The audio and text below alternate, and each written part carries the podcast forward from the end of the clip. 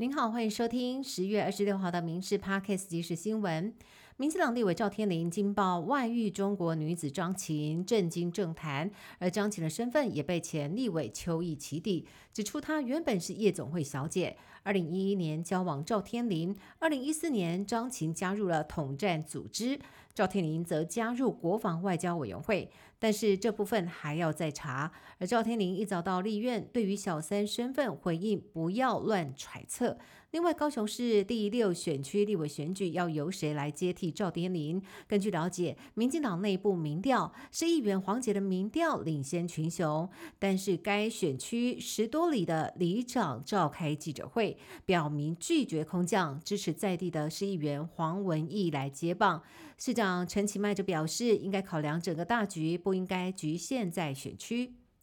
选战倒数，民进党总统参选人赖清德陆战持续加温，今天走访了新北金山、万里一带，针对国台办批评他是台独疯子、变身台独骗子。赖清德反批对岸有失国格，强调自己会坚定守护国家主权。而近期连赖清德接受民事专访的画面也被移花接木，一则广告内容声称赖清德教大家，只要注册某平台，短短三四个月就可以变成百万富翁。专家分析，这样的假冒讯息明显是诈骗广告，也可能骗取民众各资进行认知作战。蓝白河持续陷入僵局，双方除了卡在产生最强总统参选人的方式之外，传出柯文哲鼠疫搭档的人选是韩国瑜，还当面跟国民党主席朱立伦争取过。对此，柯文哲没有否认，强调做民调就知道结果。而人在台北陪侯友谊拜庙的朱立伦则说，没有这件事情，当初柯说的人选是两个女的。高雄市大寮区二十四号在自由路接近凤林四路路口发生了路面突然坍塌的意外，一辆混凝土预拌车路过，停下红灯不到三秒，就因为路面塌陷导致车辆侧翻，幸好没有人员受伤。原本以为是侧沟老旧，没有想到车辆过半发现居然严重超载将近十公吨，案情逆转，水利相关单位修缮之后将会向肇事者求偿。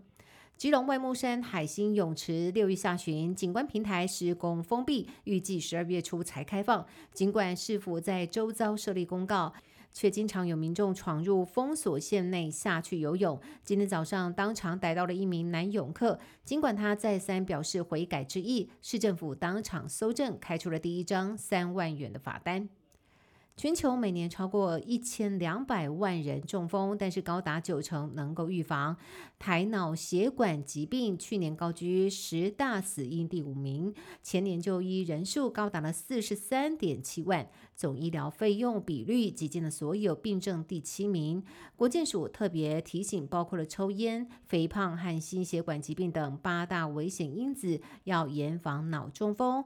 也请来曾经有抽烟史、糖尿病的脑中风患者牙医师李台光代言，提醒民众提高警觉。台湾一姐戴资颖在法国羽球公开赛首轮只花了三十三分钟，直落二击退德国华裔女将李怡逢，挺进十六强，生来女单累积四百九十八胜，本周有机会成为了史上第一位。BWF 女单五百胜的选手。另外，男单赛事的方面，台湾一哥周天成和日本好手渡边航贵鏖战了三局，最后演出逆转胜晋级。以色列总理纳坦雅胡昨天发表电视讲话，再度扬言准备对加萨走廊发动地面进攻，时间细节则是没有透露。不过，《华尔街日报》引述多位官员报道，以色列已经同意美国的要求，暂缓进军加萨，以便争取时间在中东加强部署防空系统，保护当地的美军。而加萨地区人道援助缓慢进入，但是物资量远远不够，甚至不到冲突爆发前的百分之一。尤其最关。关键的燃油，以色列坚持不放行，指控哈马斯抢油用在军事设施。但是从抽水帮浦到医院发电都需要用油。加沙已经有八家医院因为缺油而停摆。以上新闻由民事新闻部制作，感谢您的收听。更多新闻内容，请上民事新闻官网搜寻。